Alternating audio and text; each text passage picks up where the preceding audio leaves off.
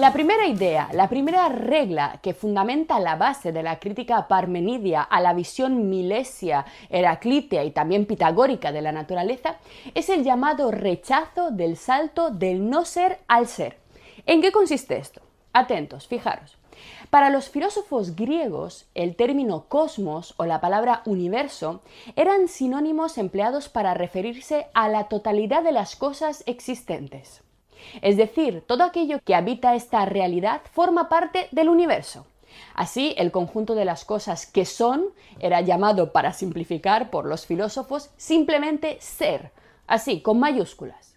Por contraste al ser, por oposición a la existencia, los griegos confrontaban, también generalizando, la idea de la nada, es decir, las cosas que no son, que no existen, que no pertenecen a la realidad, que no pueden existir, estas cosas constituyen la nada, lo que no es de ninguna manera, lo que no posee ningún tipo de existencia es nada.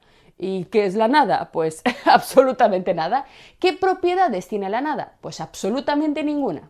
Nosotros, no sé, siempre que intentamos pensar la nada, no sé si a vosotros os ocurre, pero a mí siempre me pasa, cuando pienso en la nada cierro los ojos y me imagino algo así como un espacio negro. Pero ese negro ya sería algo, sería negro, tendría un color, sería algo espacial.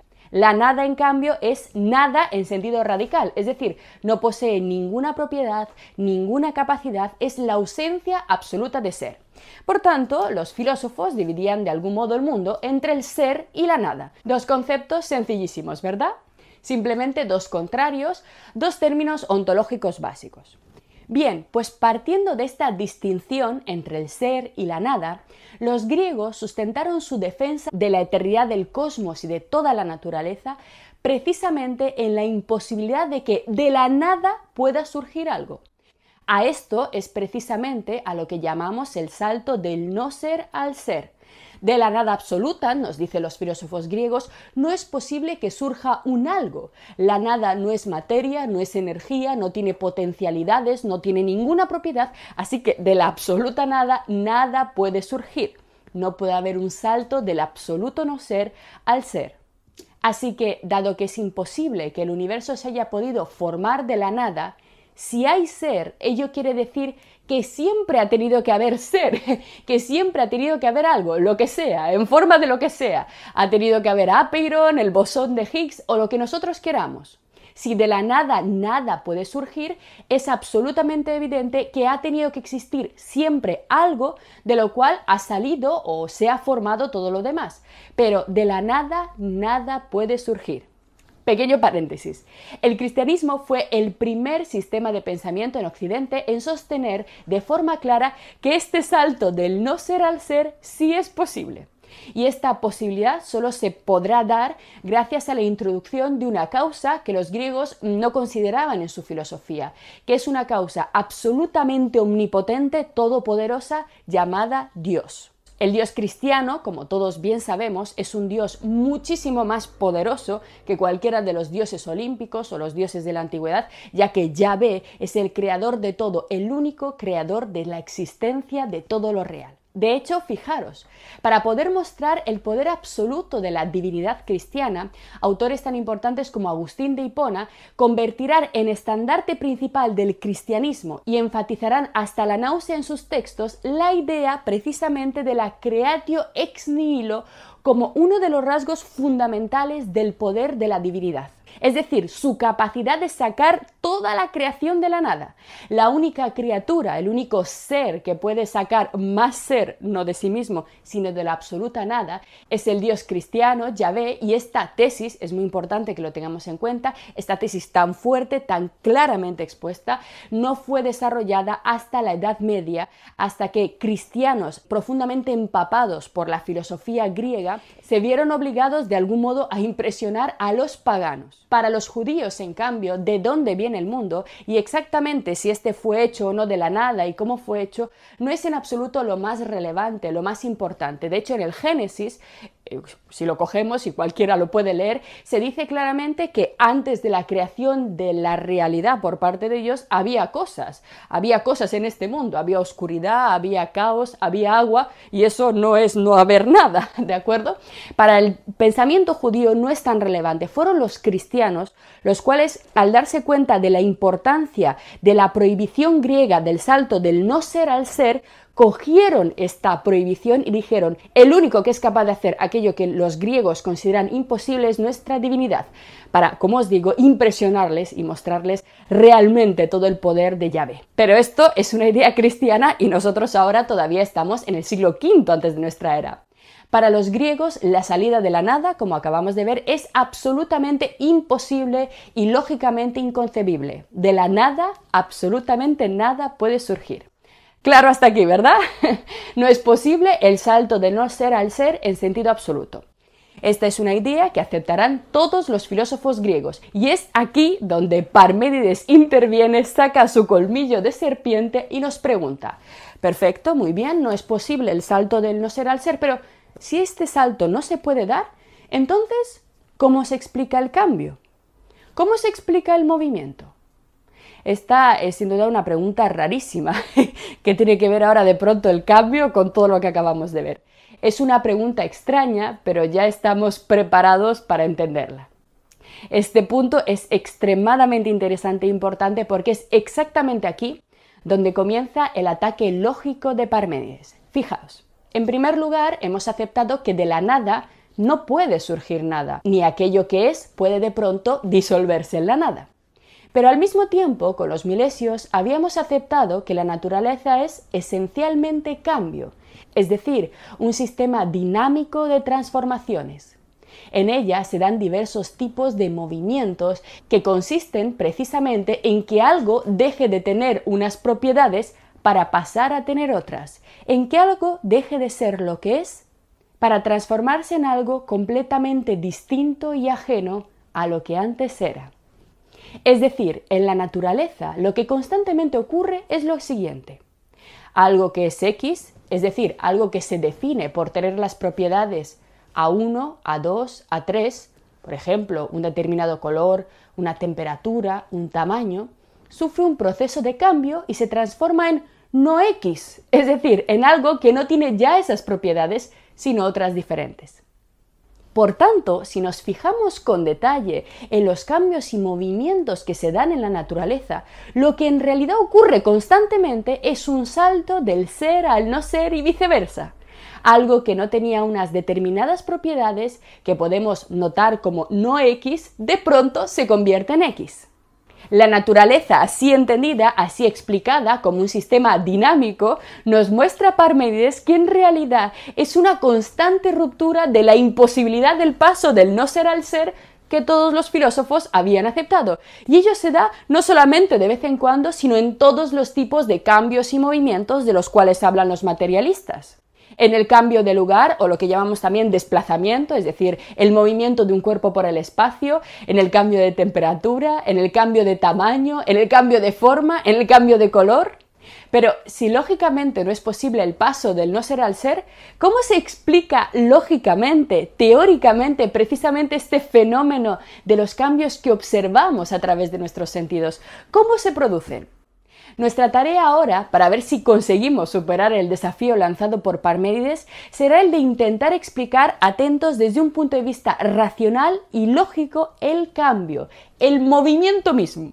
Si conseguimos formalizar este fenómeno que vemos día a día, al igual que lo intentó Aristóteles, si conseguimos explicar lógicamente el cambio, entonces habremos mostrado que Parménides se equivocaba, que el movimiento existe en la naturaleza, que es algo comprensible, que es algo estudiable, y por supuesto que la naturaleza existe y la física, la ciencia que la estudia, es una ciencia plena de sentido. Nuestra tarea, por tanto, será la de explicar lógicamente el ejemplo aristotélico, que fue el cambio de color, el paso de un objeto blanco a transformarse en un objeto negro. Es decir, sencillamente vamos a intentar formalizar lógicamente, poner sobre papel teóricamente esa transformación en la que consiste un cambio de color. ¿Por qué cambia un objeto de color? Imaginaros que tenemos una esfera blanca sobre la mesa, completamente blanca, y vamos oscureciendo la habitación. Efectivamente, a medida que va eh, oscureciéndose la luz, bajando la luz, cambia de color hasta volverse completamente oscura. Por tanto, si el pretendido cambio o movimiento de los milesios realmente existiese, lo que se daría en la naturaleza sería lo siguiente.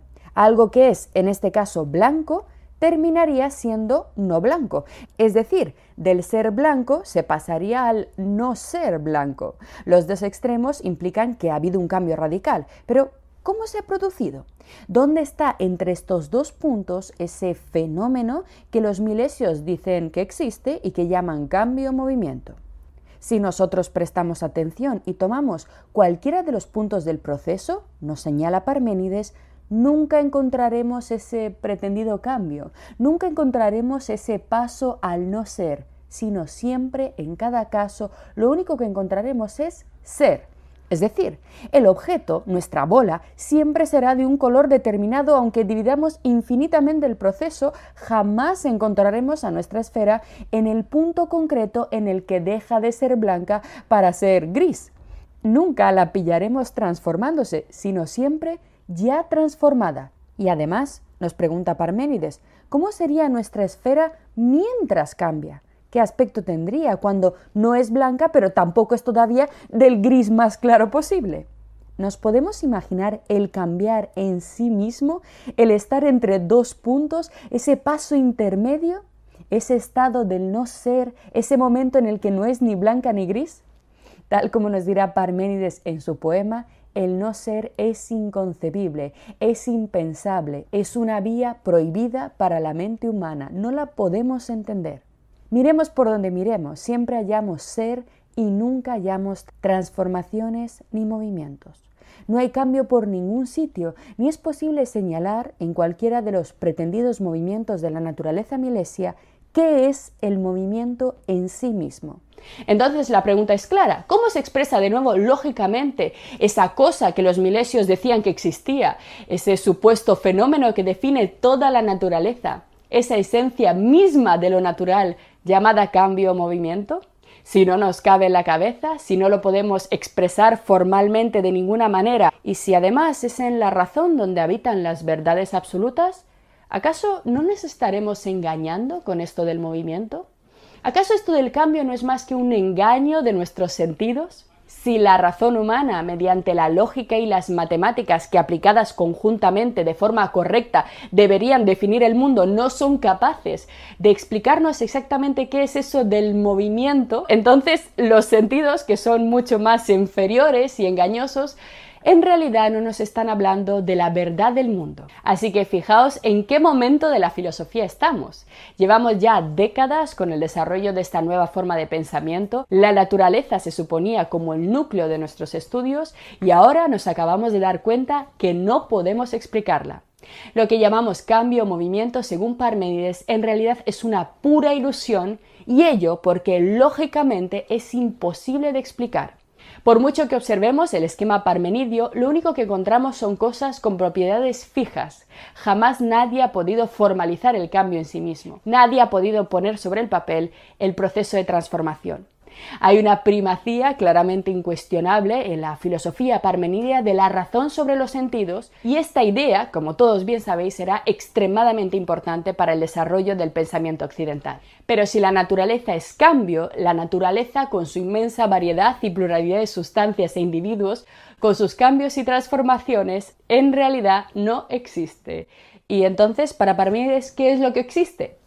Lo único que se da en la realidad es, por tanto, un único ser que no se mueve, que no se transforma, que no cambia, un único ser inmóvil. A este ser único e inmóvil, Parménides le concede además un conjunto de propiedades que seguro que os van a resultar bastante familiares. En primer lugar, el ser con mayúscula de Parménides debe ser necesariamente uno, porque para que haya dos debe haber separación, es decir, debe haber algún tipo de proceso de diferenciación que implicaría un cambio. En este sentido, el ser parmenidio es indivisible porque también toda división es un tipo de movimiento. Además, el ser de Parménides es continuo, no puede tener partes o distinciones, porque toda distinción o posibilidad de distinguir una parte de la otra implica que éstas tienen propiedades diferentes una de la otra, y si las propiedades están diferenciadas, ello quiere decir que se han diferenciado y por tanto que ha habido un movimiento o un cambio. En tercer lugar, este ser es completamente homogéneo. En cuarto lugar, curiosamente para Parménides, el ser es esférico, eh, inspirándose aquí en Pitágoras, ya que para él todo lo que existe es un uno esférico o lo que llama, como vamos a ver en los textos, una bola bien redonda y única de ser.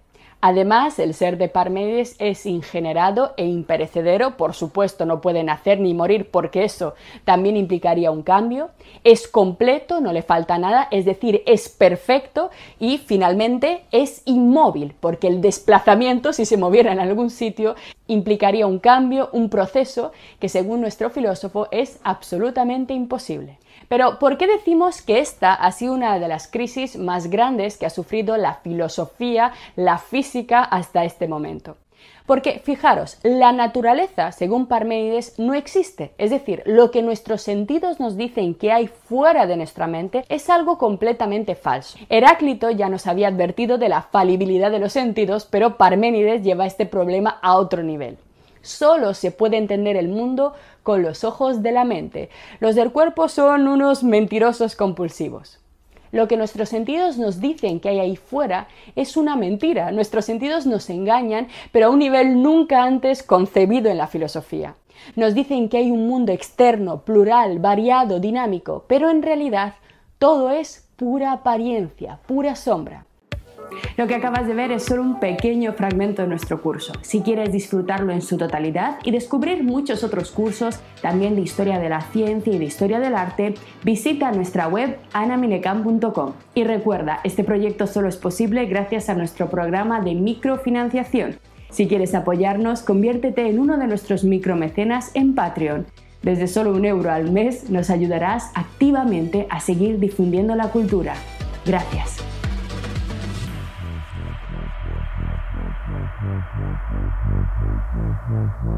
Mm-hmm.